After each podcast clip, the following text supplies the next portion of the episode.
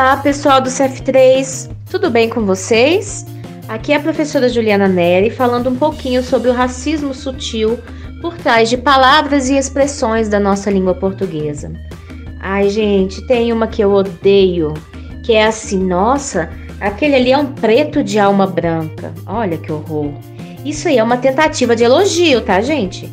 Quando você escuta essa expressão é um preto de alma branca, é uma tentativa de elogio fazendo é, parecer que a pessoa preta precisa de alguma coisa branca para ser uma pessoa de bem, para ser uma boa pessoa. Olha que absurdo.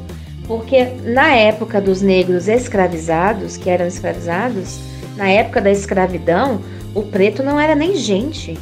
O preto não tinha alma.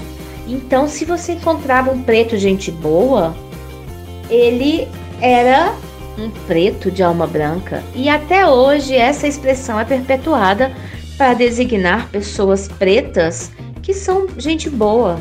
Agora me fala aí, que preto que não é gente boa, não é? Vamos parar de usar essa expressão, não é, meu amor?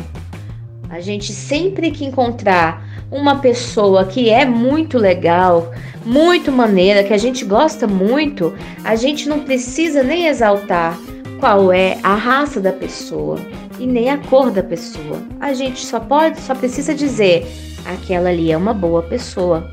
Combinado? Um beijo para vocês, meus amores.